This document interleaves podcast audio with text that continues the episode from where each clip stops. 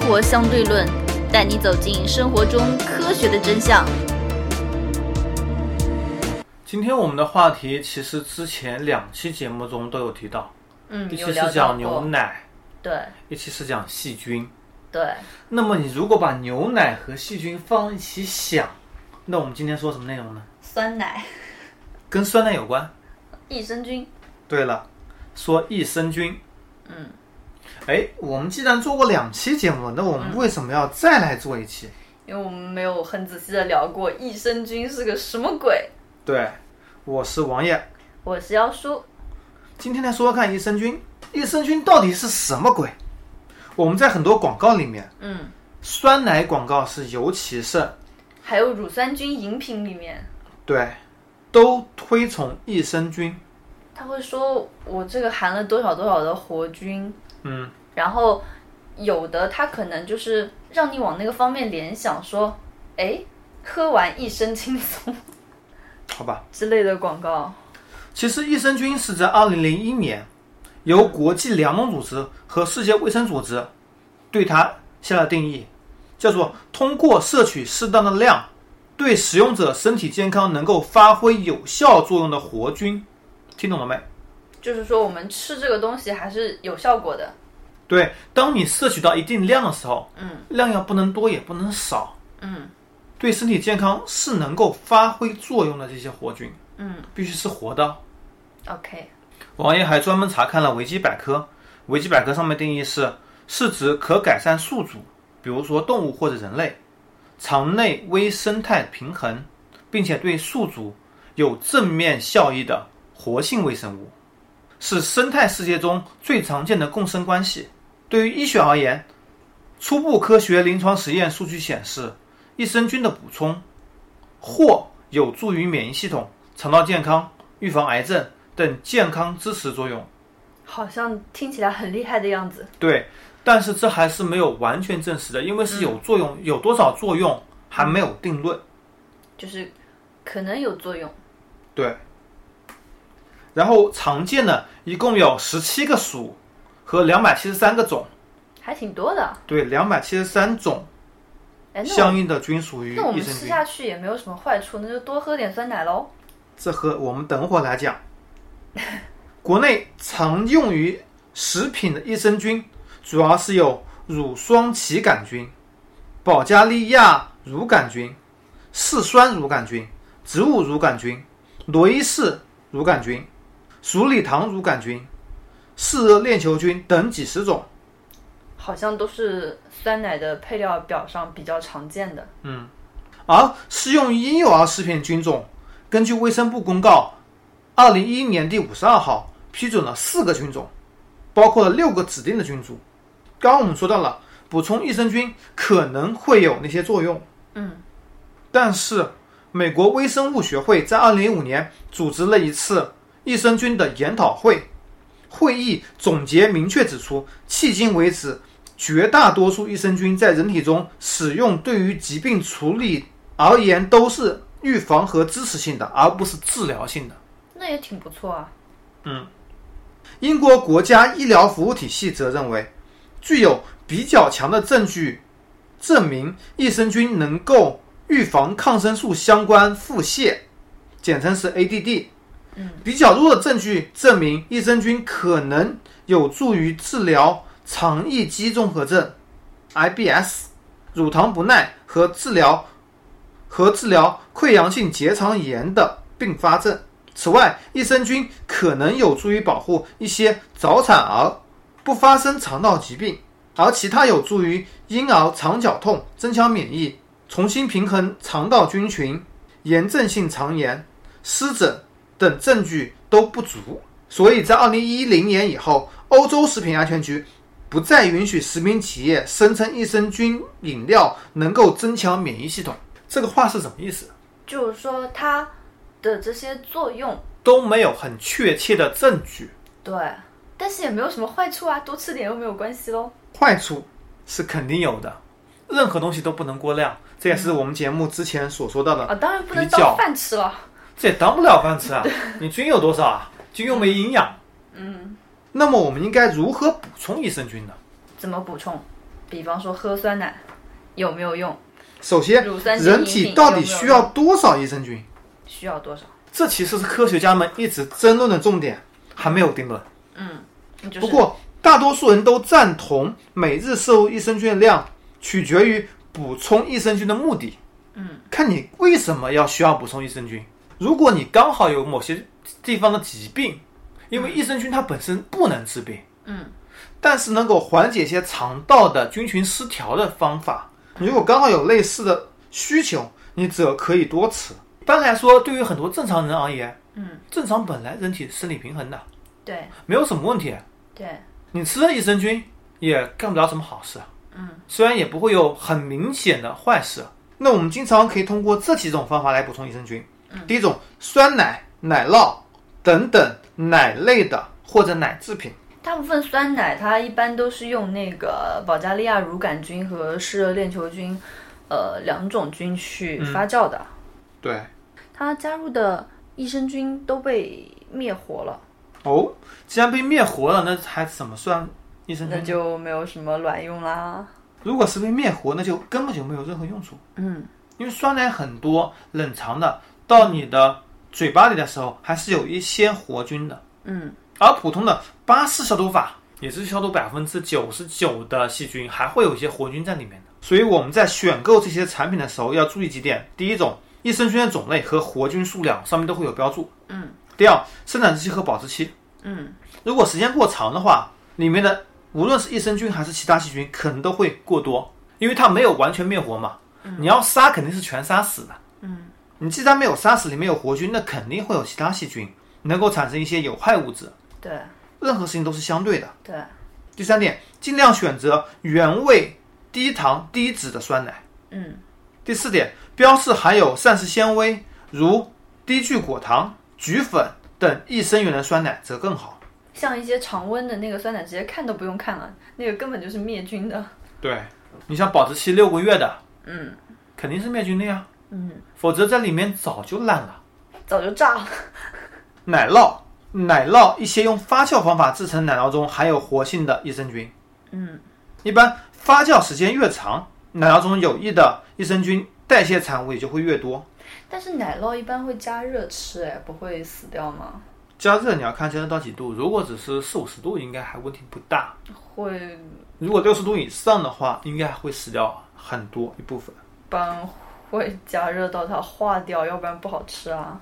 嗯，那就没什么太大作用了。对啊，就没有什么用。冷的奶酪好臭啊，是的，所以通过吃奶酪好像也能补充，但是会好难吃。第二，泡菜、味噌、豆豉等发酵食品。平时啊，我们也可以多吃一些蔬菜、水、谷物等支持人的发酵食品，比如说泡菜，嗯，比如说味噌，比如说豆豉，但这些东西里面不会含有很多盐吗？有盐，还有防腐剂，对啊，还有特别是很多会有一些亚硝酸盐成分，对啊，对人体是有害的。对啊，但是如果拿来作为补充益生菌而言，这是一个不错的选择。所以究竟怎么权衡， 也是一个比较难的事情。而且平时这种发酵食品不能多吃啊，对啊，也不能作为主要补充益这个只能益生当菌的主要途径。调料吃对，啊。是的。第三类益生菌饮料，就你刚刚所说的乳酸菌饮品，乳酸菌饮品，比如说什么养乐多，嗯，还有什么？就是它会跟酸奶放在一起卖，也是冷冻的，齁甜齁甜的，呃，一种饮料。常见的益生菌饮料主要是指乳酸菌饮料。嗯分为未杀菌乳酸菌饮料和杀菌乳酸菌饮料两种。前者出厂时每毫升含有乳酸菌数量必须大于等于一百万，单位是 CFU。嗯，就是说它对出厂的时候的那个呃乳酸菌的含量是有一个要求的，对，但是到我们手上的时候呢，到手的时候可能会更多，但嗯是也可能会更少。就不一定有多少，对，就看它而且要看它冷链的水嗯平。如果一旦温度到了某个程度了，其他菌群活跃起来了，可能会抑制乳酸菌。嗯如果乳酸菌群逐渐发展壮大的话，可能会抑制其他菌群。嗯而这些东西冷链运输嘛，你一定要保证新鲜，而且买接近生产日期的，同时购买低糖低能量的饮料。但是这这种饮料基本上都是高糖的，喝起来就觉得很甜很甜。是的，因为它乳酸菌其实是很酸的，嗯，所以它可能如果是未灭菌的，那买它里面有多少活菌，看运气。这是只能看运气的，它看运只气能保证出厂时候的活菌。嗯，第四点，益生菌补充剂有什么胶囊、片剂、冲固体饮料等等，就直接比如说一些药胶囊，嗯它不在你口腔里消化，不在你胃里消化，是肠溶性的，作用到肠道，是肠溶性的，然后直接作用到肠道，这就会比较有效果。嗯。同时购买的时候也要注意一些食品安全认证，因为这东西假货实在是太多了。啊，这个还有假货，保健食品嘛，保健食品，我说难听点，不 是药。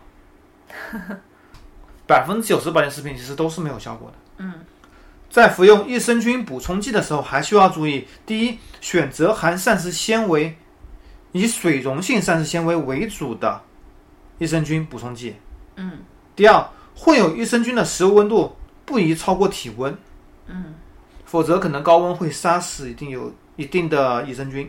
第三，建议服用抗生素期间同时服用益生菌，但服用间隔要有两到三个小时，因为你抗生素你可能会杀死人类的一些益生菌，嗯，所以你可以同时进行补充。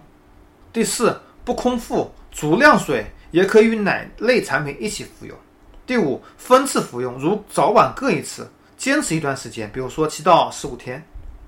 最后，在直接补充益生菌同时，也需要补充益生菌的食物，因为益生菌它需要食物，它才能够存活。嗯，比如说贝塔葡聚糖，嗯，比如说，比如说水苏糖，嗯，低聚果糖等等。那像这些东西，它在有些酸奶里面，或者说乳酸菌饮料里面，它也会添加。对，当然会添加了。对，那我们接着来说说看补充益生菌的一些误区吧。嗯，好的，首先，你是否需要补充益生菌？其实我们刚刚有说到，你如果生理正常，嗯，你这是肯定是不需要补充益生菌的。你如果在用了一些抗生素，嗯导致体内的一些细菌杀死的情况下，补充一些一些益生菌是有用的。嗯，但是抗生素的同时也会产生一些问题，因为益生菌可能会被抗生素产生耐药性，益生菌自己产生耐药性。当它与其他有害细菌接触的时候，也会把耐药性传递到其他细菌上面去。哦，这也是之前我们说到了抗生素不能多吃的重要原因之一。嗯我们要注意的，第一，所有的益生菌营养品是不是都差不多的，都基本相同的呢？应该差不多吧。其实这是完全错误的，啊，因为很多益生菌产品里面只含有单一菌株或者两种菌株或者三种菌株，嗯你身体内需要的益生菌种类非常多，嗯你需要补充不同的饮品，补充不同的益生菌才可以，换着买。换着买，换着吃嘛。嗯而且很多的这个生物浓度，包括益生菌浓度，在人体内需要多少量，嗯科学上可能还没有定论。所以在补充的时候都都都吃吃下一去点，适当的吃一点就可以了。都吃下去让它每样东西都不要过量，比如说酸奶，嗯，你过量肯定不好啊。比如说你刚刚说的说乳酸菌饮料里面含有大量的糖，对，吃下去肯定对体重啊、对血糖啊有些不良反应。酸奶还是也不能多吃，酸奶还是蛮多无糖的，嗯，或者可以自己做。第二点，益生菌能否代替药物治疗呢？当然不行啊，这是它又当然没有不行的治疗作用。，对，刚刚我们也说到，益生菌并没有治疗作用，只是对人体一种调节，嗯只是作为一种预防手段，或者说辅助手段，嗯，它并不是药。第三点，食物和营养品的标签上提供了精确的微生物数目。不可能那么这不可能精确的，吧它只能保证出厂时候的微生物数目的范围。嗯，通过运输，通过它们自己的繁殖，或者是被其他菌群抑制，嗯到你手上真的是不确定的。嗯在有些不含活性菌的产品上，也可能会产生益生菌，嗯或者实际的益生菌含量比标注值更高，或者标注的益生菌含量比实际值更高，都是有可能的。嗯第四点，大多数酸奶都是益生菌的优质来源。嗯这当然也是错的了，因为仅仅是酸奶，并不意味着有益生菌在里面。根据消毒方法，根据酸奶发酵方法，嗯都会有区别。你不能保证每个酸奶里面都有益生菌，都是补充来源。第五点，摄入益生菌有利于预防感冒。没有提到能够预防感冒吧？人们经常会寻求那种可以帮助他们增强免疫系统的产品，嗯，而益生菌通常在某些广告宣传上面会有会增强免疫系统，会会，让你理解成为预防感冒啊之类的。很多研究者仍然在尝试寻找益生菌中有益于免疫系统的具体机制，嗯，并从更广泛角度来弄清益生菌对什么状况最为有效，但是目前都还没有定论。现在就是说它是一个可能有效的情况。刚刚我们说到了养乐多，嗯，来很说好看养乐多吧。嗯，里面的菌主要是干酪乳酸菌，这种菌的耐酸性会比普通酸奶里面的更好。嗯，在通过肠胃系统的时候，可能会存活率更高一些。嗯，所以会有一定的好处。嗯，但是到你手中呢，它的活菌数量其实并没有它宣传当中那么高。就是还是我们前面说的要看运气。嗯，而且它含糖量非常高。养乐多其实已经算不算太甜的了，像其他的其他品牌的会更甜。如何收听我们的节目呢？您可以在喜马拉雅、荔枝 FM 或者苹果的播客应用上搜索“生活相对论”，关注爱因斯坦头像的就可以了。所有人都可以吃益生菌吗？小朋友吃会不会有问题？会有问题吗？其实节目中我们也说到了，批准给儿童使用的益生菌就那六种，儿童只推荐使用那六种益生菌，所以好像其他的也并没有在视频里面添加吧？比较少也会有。接下来我们说说看最近几年科学家对益生菌的大量研究的研究结果吧。嗯，这些东西可以更好的帮助大家来选择益生菌和益生菌产品。嗯，有一个研究成果揭示了肠道微生物如何帮助改善宿主的机体健康，以及帮助预防疾病。研究者发现，益生菌中的重要成员鼠李糖乳杆菌可以帮助治疗肠道问题、呼吸道感染以及某些皮肤障碍，而且还可以帮助减肥。真的吗？很神奇哎，这个这个菌好像这几年很火哎。在马里兰大学医学院的研究人员在 MBIO 杂志上刊登的最新研究成果发现，它可以扮演一种推进者的角色，来修饰其他肠道菌群的活性。研究对十二名受试者进行了测试，参与了连续二十八天，每天摄入两次 LGG，也就是鼠李糖乳杆菌，分别分析疗程前和疗程后的肠道菌群，结果发现摄入 LGG 可以增加许多基因的表达，进而促进其他菌群的生长，包括拟杆菌属、双歧杆菌等菌群。这些菌群都被认为对人类有益处，能够促进免疫系统健康发育。它这个实验结果做出来，鼠李糖乳杆菌还是能够对免疫系统有好处的。对，但是只对十二名受试者，样本容我量觉得样很本低量还是比较小。奥克哦兰大学的研究者发现啊，极低热量饮食及益生菌的摄入，或可帮助有效抑制二型糖尿病的发生。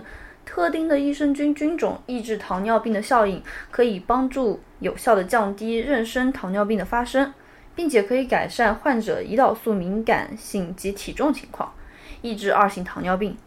间歇性进食可以通过补充鼠李糖乳杆菌、益生菌，使有益效应被放大。不过这句话里面其实也是比较谨慎的，用了很多的“或对，”。目前只是有研究结果表示有一定作用，具体多少作用还是没有定论。然后是怎么作用的也不知道。嗯，那么关于补充益生菌的作用，在过去的几十年中，有几千项相关的研究发表，其中益生菌相关的临床研究的数量也在逐年上升。在针对肠道调节、调节免疫、缓解过敏、抑制癌症以及女性健康方面，都有许多积极的实验结果。虽然大多数被声称的功效仍然欠缺充足的证据，但是几乎没有副作用的报道。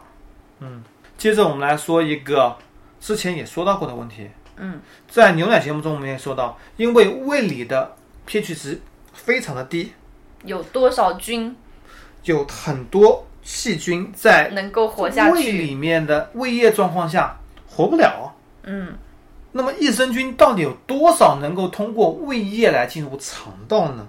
其实，世界卫生组织益生菌主席瑞德教授临床研究原文数据显示，胃液 pH 值一般在零点九到一点八之间，好低哦。这样的酸度益生菌很难存活。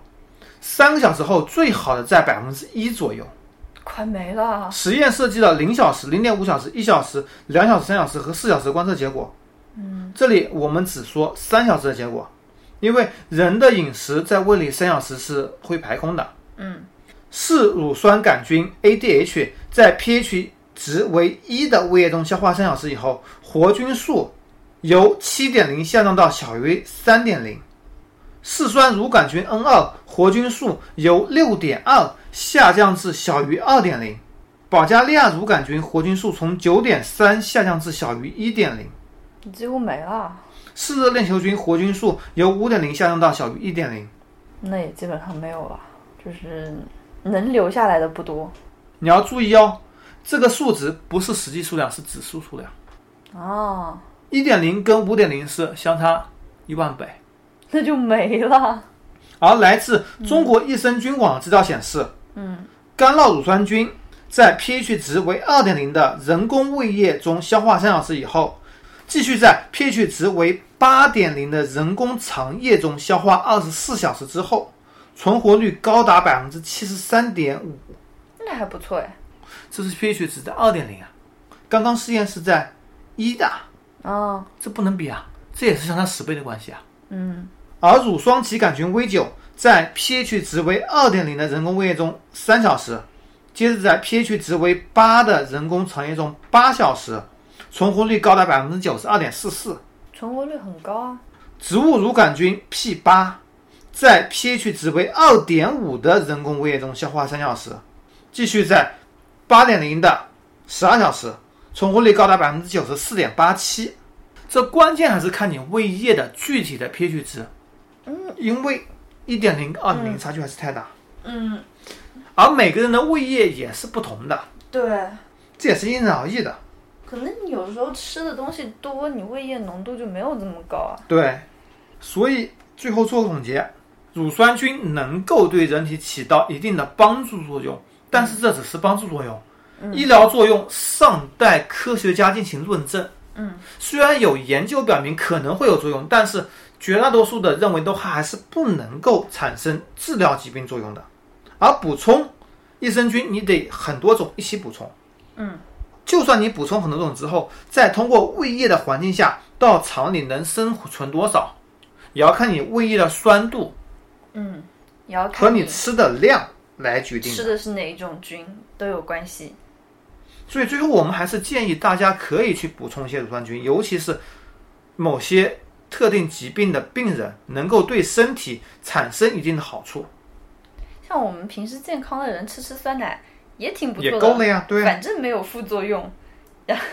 副作用有啊，我刚刚也说到，如果是抗生素的话，还是嗯会有一定的抗药性的产生的，嗯，但是这副作用就会非常非常小。对对对，就酸奶那么好喝，对吧？那么今天节目到此为止，拜拜。拜拜。如何关注我们呢？您可以加入 QQ 群四三九九五幺七幺零，关注公众号“生活相对论 ”TLR，关注网站 E eduxdl 点 com。